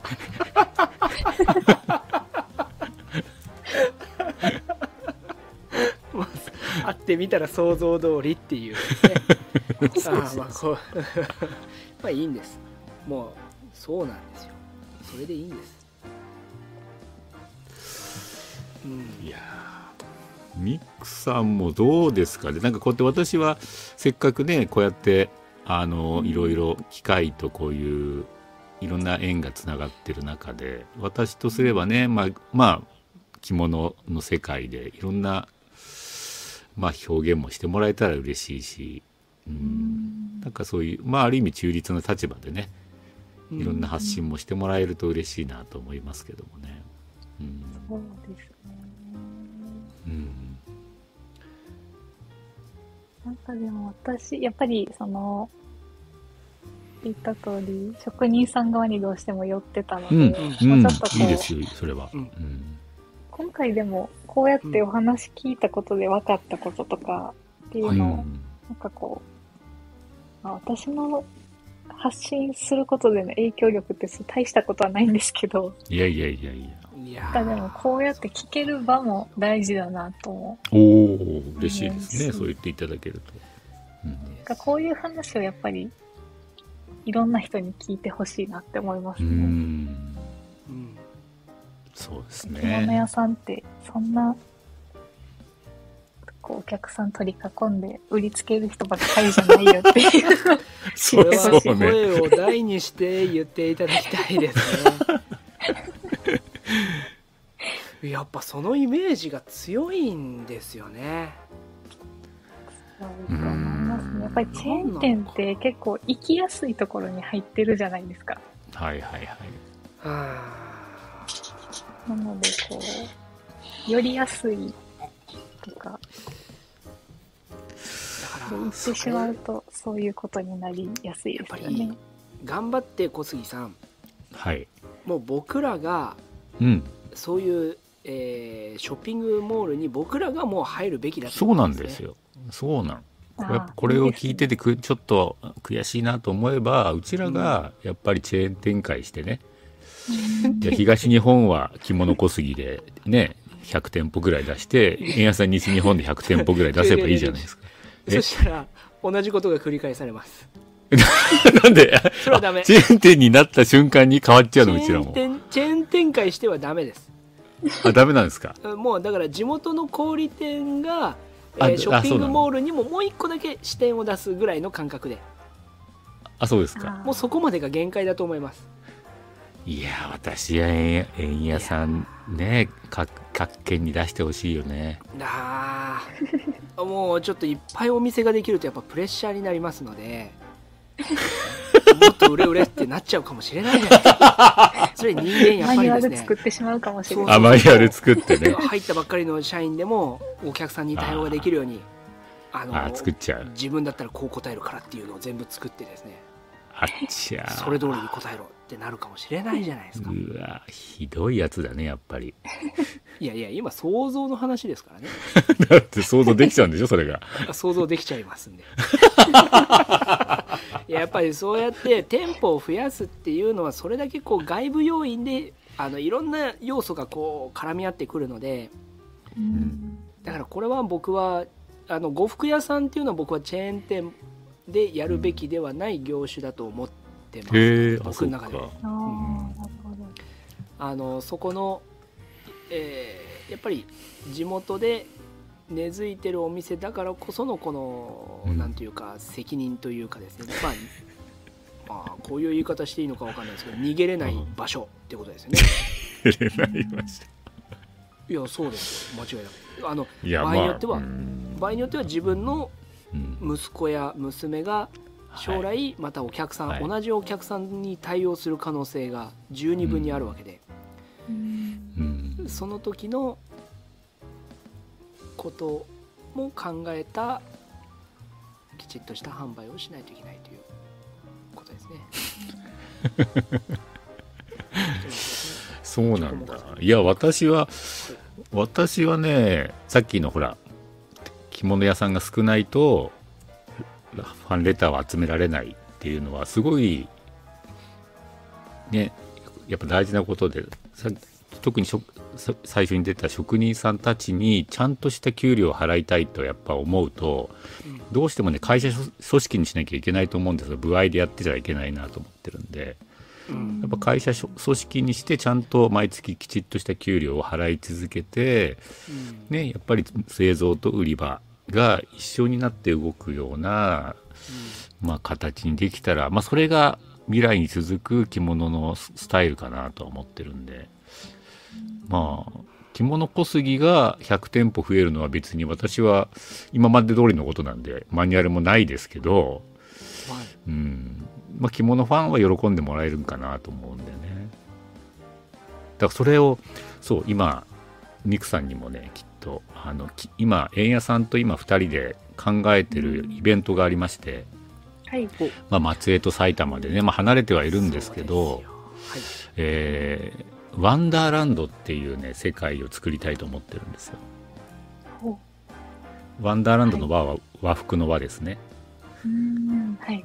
そう着物ワンダーランド松江で着物ランワンダーランド熊谷みたいなまずは形でですね、着物ファンのための着物ファンが一番喜ぶ形のイベントは何だろうっていうのを2人で、まあ、各地で。形にしていこうっていうのをね、うん今考えておりましてうん。さっきの、ね、職人さんももしかしたらそこにいた方がうんいいのかもしれないとか。あーでまあ、あとは着る場面をもっと作ってあげた方がうれよろしいからパーティーはたくさんその会場でやった方がいいとか。あと着物仲間と出会える出会える場所も作った方がいいとかお酒が好きなら夜中からもパーティーやったらいいとか。うん。どんな形が、まあ、ディズニーランドまであそこまで大規模だとねなかなか小売店ではできないですけど、まあ、ホテルなりねえー場所を借りて、まあ、数日間ぐらいだったらなんかできるんじゃないかって今構想してましてね。おーいいですね。うん、なんか着る人も小売店もメーカーさんもなんかうん職人さんもみんながなんかハッピーになるようなイベントってなんだろうっていうのをねあ考えてます。今あのこのワンダーランド構想で、えー将来目標としましては2024年または2025年2025年か、えー松江に着物の着物を着てみんなで集まろうと。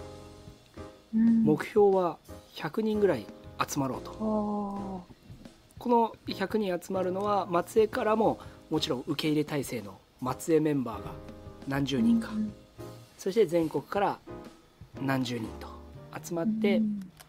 着物を着て松江城それからまあいろんな観光地出雲大社もそうですけど。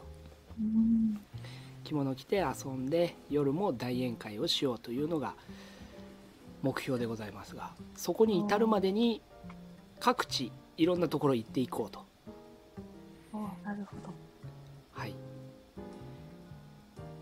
そして小杉さんのイベント、えーホテルを場合によってはホテルを貸し切ってそうですね。今私今熊谷にホテルがあるんでできれば全部宿泊施設もホールも全部ホテルを3日間ほど貸し切ってですねはい。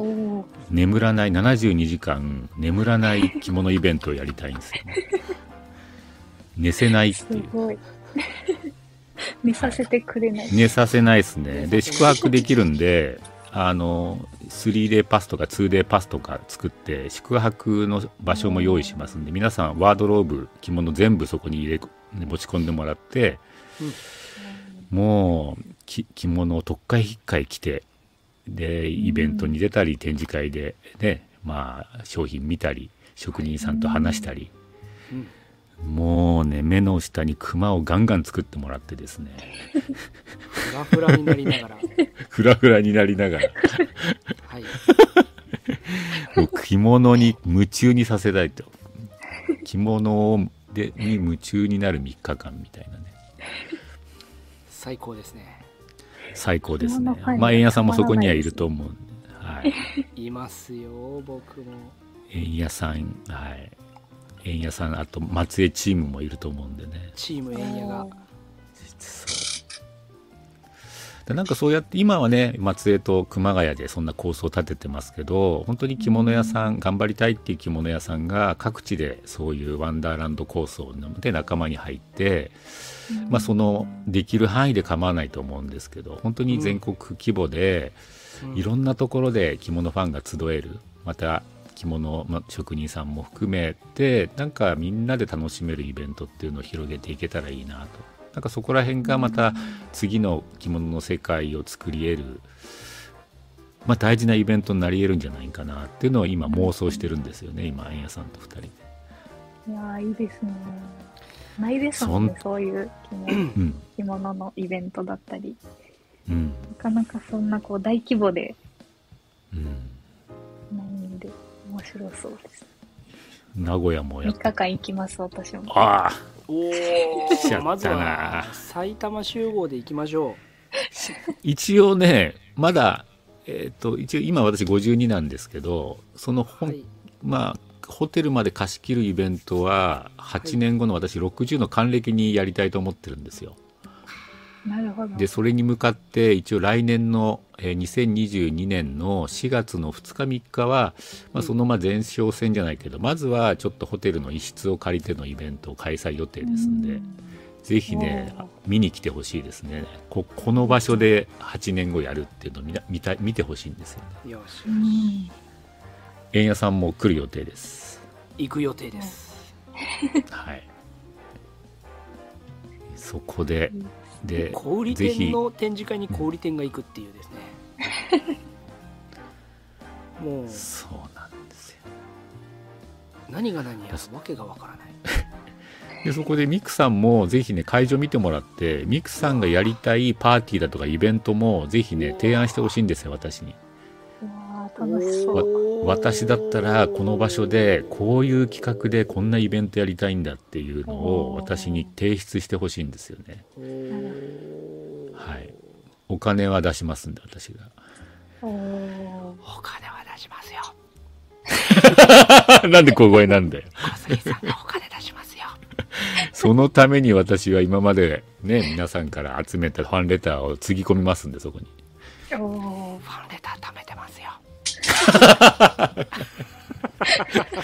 エリアさんもそろそろ貯め始めろよな。ファンレターもっと欲しいんすよね。もっと送ってほしいファンレター。いやいやだけどですね確かに。ちょっと僕もうん。あのいろいろと来年1年はいろいろ僕ももっと動いていく年にしたいなとは思ってますので、うん。まあその4月の埼玉小杉さんイベントも行きたい。行く行く行く行きますんで。そう松江とこの埼玉松江と熊谷で大体電車でも8時間かかりますからね。いいですね。いい具合ですね。それぐらいがいいちょうど具合ですね。だからその間を埋めていきたいんだよね。その参加メンバーをね。名古屋？はい。名古屋？あ名古ちょ屋うどいいじゃないですか名古屋。あうん。ワンダーランドミクでお願いしたいですね名古屋はね。わお。わすごい、すごい間ですね。いけますおねいけますね。間ですね。間ですよこれ。いやなんかね今一番必要なのは未来への夢だと思ってるんですよねうん。もちろん現状はいろいろね厳しい状況しか見えてこないし何かしていかなきゃいけないってことは確かだと思いますけどでも何かしていくことの意味は未来が見えるからだと思うんですよね。う。うんん、やっぱり未来にこういうことをしたいからい今ここをが変えていこうとか頑張っていこうとかって思えるっていうのがうん私は今本当に今大事なことだと思ってて5年後10年後にね私は何がしたいんだこの業界でっていうのをやっぱりまずは掲げなきゃいけないうん。そこからねすじゃあ今日ね逆算してって今日が何ができるのかっていうことだと思うんですよね。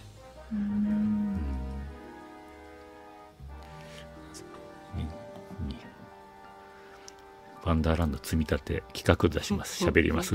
もう、大分みかんさんは、これは、そうですねなんかきっと7、寝ないですよね。大分みかんさん72時間寝ないでいける人だと思うんで、ね寝させません寝させないですよね。オーケストラも呼びたいって言ってますからね。歌も聴きますいやー、もうちょっと俺も本当に銀行に頭下げて、何千万か用意しなきゃいけなくなるな、これね。ファンレターを頭金に銀行からファンレターを。足りないような気がするな皆さんのこの思いが強くてまあその時いいですよ別に借金できるだけ借金しますんで。そうですね。うん。私の人生はもうここにかけますんで。大丈夫です。心配しないでください。60歳に全て吐き出して。あとはそれでそれを細々と返していく人生を送送りますんで60歳 から。そうですね。あとあそう着物バーもやりたいんで。ああそうですよ。いいですね。そう。やりたいこといっぱいじゃないですか。いっぱいあってね本当にね。だからうん本当にやりたいんですよね。皆さんといい時間を。ああいいですね。着物バーえ、まあ、松江にも作りたいと思ってるからね私ね。ああもうきうん僕が先に店主としてやりますんで。いやじゃあ2店舗目だ着物バ2店舗目？ーいやだからはい。か各地につく着物バーは作りたいと思ってるんで。ですね。うん、着物のぜひカウンターに立っていただきたいですね。うわ人が集まっちゃうなそれ。もう男がいっ集まりまかぱいですすよあ集まるもうすぐ集まります。すぐ来ますよ。すぐすぐ。飛んできます。やばいなやばいな。ちょっと今のはセクハラですか？なんか難しいんだよね、そこら辺の話題がね。ほんとさっきからね。でも、やっぱりうちのね、あの着物ファンの方も着物バーやるっていうとね、いや、手伝いに行きたいって女の子多いですからね。うん着物で集まれるバーっていい働ですけるところってないんですよね、なかなか。うわーやっぱそうでしょ着たいう。着る場所を探してるんですよねそうですね。楽しいもんねでもなんか着物で仕事できる場所ってないかなって結構考えた時期があるんですけど、なかなかなくて。着物バーしかないな。またこれ、あの、よくね、ドラマである小料理屋みたいな感じもね中でおかみさんが。着物をね着てるじゃないですか。いいな絶対行くよね、男だったらね。そんな小料理あったら着物でちゃんと。かり集まるんですよ。もう、まあそこはいいでしょう。もうそこからもう、もうガンガン集めればね。ファンレターを。ファンレターを。結果もう着物関連でそれもいいんじゃないですか？着物集めるのは、そこも。着物関連に含めましょうよ、もうそうなったらそれをみんな職人さんに還元してきゃいいんですから、そこ全部。そうですね結果的にですね、結果的に。いや、これ仲間が、仲間が増えたって思っていいんですかね、私。りくさんのことも。ああ、思ってください。もちろんです。おありがとうございます。公認です。ありがとうございます。いやでも広めてねやっぱりもらいままたこうやってねこういう SNS やこういうまたうん。ライブ配信を通じて、まあ今はね顔が出まあ顔がまあまあ写真だけですけど実際に会いに来てくれると嬉しいですよねこうやってね。中の人はどんな人なんだみたいな、お おう。んまあだけどあのぜひ本当広瀬さん小売店の方と、まあ、僕たち2人だけじゃなくてうん。幅広く小売店の方と関係を持っていただいてうん。プラス可能であれば問屋さんもですねなかなか問屋さんはちょっと難しいかもしれないんですけど何かその問屋さん方のこの熱意というか思いというかそれが聞けるタイミングまあそれは多分こうやって仲良くなった小売店の何かイベントに行ったりとかそうだね。行ってもらうと一緒に来てるイベントに来てる問屋さんもいるしね、うんうそうですん。まあ、そこからつながりができればもしかするといろんな話が聞けるかもしれないね。うんこれはぜひ聞いていただきたいですね、いやー聞きたいですね。うん、いい番組だなこれやっぱりいい番組なんです。ただですねちょっと非常に長丁場になってしまってあそうですね。はい、はい、広瀬さんのす貴重な夜の時間をすいません。すいません我々はい男2人で独占してしまうと。いやいやいやいや。はい。迷惑がかか可能性もあります。というとうんあさやさんかまあまあこんばんは。はじめまして。はじめまして。おノート読ませていただいてありがとうございます。なんと嬉しい。ノートちょっと恥ずかしいですけど、ノート恥ずかしい。ノート結構こう暑苦しい感じで書いてるんで、暑苦しい。いいじゃないですちょっか。と熱が入りすぎて、すごい暑苦しくなるんです。ええー、介護施設に IT 系の男性なんかそうですうね、んー。そっかいや作りましょう。でも着物好きな方に着物で働ける場所をやっぱり作っていくのもやっぱり着物屋の着物私は役割だと思いますね。着物屋の役割ですか。うん。そうやっぱり着物ファンの夢を叶えるのが着物屋の役割なんで。うん。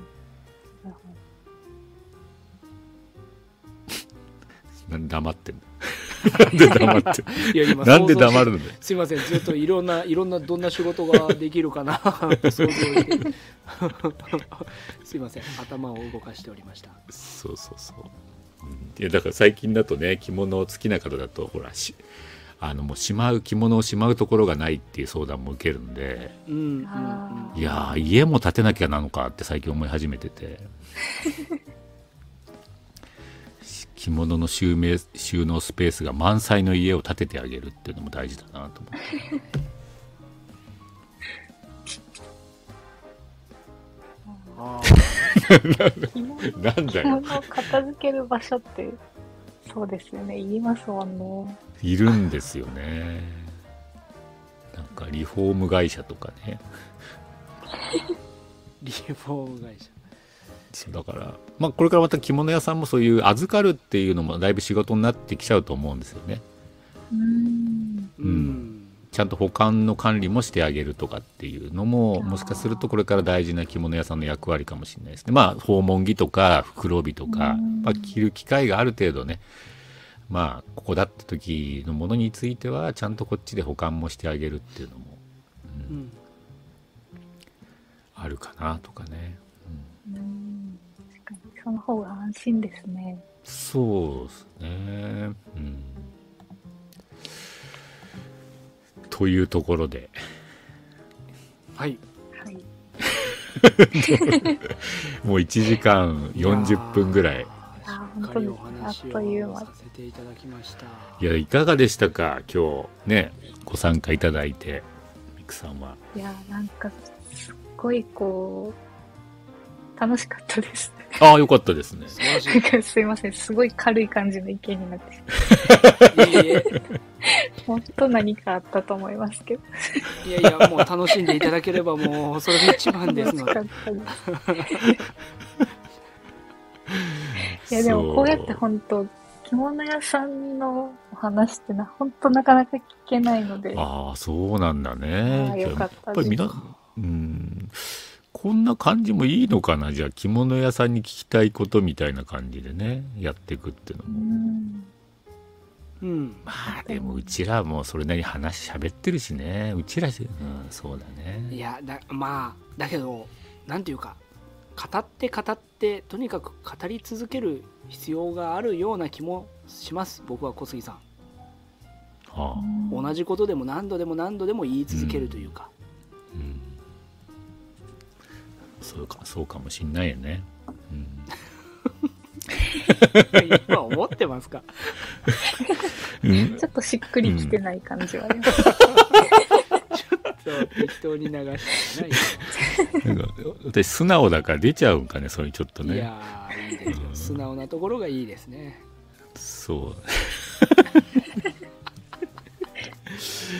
いやぜひねあのまあまたあのお誘いさせていただいたりあとはさっき言ったうん。イベント構想もね、ぜひご参加いただいぜてもうこのアーカイブでねあの発言は全部残ってますんで そう。行った行かないはこれはもう大問題になりますからこれそ広瀬の場所で。さんが来るってなれば広瀬さんファンがですね多分いっぱい集まってくるんで。いやいやいやファンとの交流ですね。ファンとの交流。はい。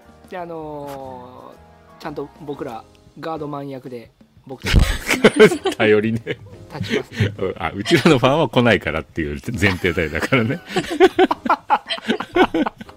ガードマンができるぐらいの、そうですね。うん。小杉さん身長高いので185センチぐらいあるんで。あそうなんですか。大丈あ夫です。ガガードマン的には。はい。あとここにいるよっていうサインになります私。お手挙げてると。ね、はい、うん、強そうなんで大丈夫です 強くはない。強く。はい。ということで、まあ、こういう話してるとまたね2時間超えてくるようなことにもなりかねないんで。ありがとうございましたはい。本当にどうも、えー今日はね、えーいろいろお話を、えー聞かせていただきましてありがとうございました。いやありがとうございました。えーまたねなんかこの機会、まあ、こうやってまあねまああ会えたことが、私は何かの、まあ、大事な縁のようにも感じますし、うんやっぱり着物まあねうちらも着物の世界で生きてるんでやっぱり着物好きな方とこれからの未来は一緒に作っていけたらいいなとは思ってますんでね、まあ、ぜひいろんなまたご意見も聞か聞かせていただきたいしあとねやりたいこと、まあ、さっきもちょっとやりたいこともねあの聞かせてもらえたらうんできる限りのお手伝いをね、えー私円屋さんでさせていただけたらなと思ってますんでね。ありがとうございます、はい、また引き続きねこれからも、えーよろしくお願いしたいと思います。はい、よろしくお願いします。というところで、えー今日はね、えー一応じゃあえどうしましょう？どうどうしましょう？どうしましょう？えっとどうしますか？えば番組的に終わりにしましょうかこれで。あそうですね番組的にもう終わりではいいいと思います、はい。はい。で、来週ですけども、来週げ来週ゲスト決まってないね、まだね。来週ゲスト決まってないんですよ何も考えてませんでした、うんそうなんですよね。まあ、ちょっとまたそこは検討していきたいと思いますけどもね。はいはい。また来週の木曜日、毎週木曜日のね、えー午後9時、あ、午後7時半からの、えーこの着物やしゃべりは、またお楽しみいただけたらと思っておりますので、はいえーチャンネルを合わせていただけたら嬉しく思います。はい。それでは今日はこの辺でね、お開きにしたいと思います。はい。今日もね、たくさんのコメントいただきまして、本当にどうもありがとうございましたありがと。うございましたはい。次回もまたお待ちしております。はい。それでは皆さん、はい。えー、さようならでいいかな。さようなら。ありがとうございました。さようなら。広瀬美久さんもどうもありがとうございました。おやすみなありがとうございさまいおやすみなさい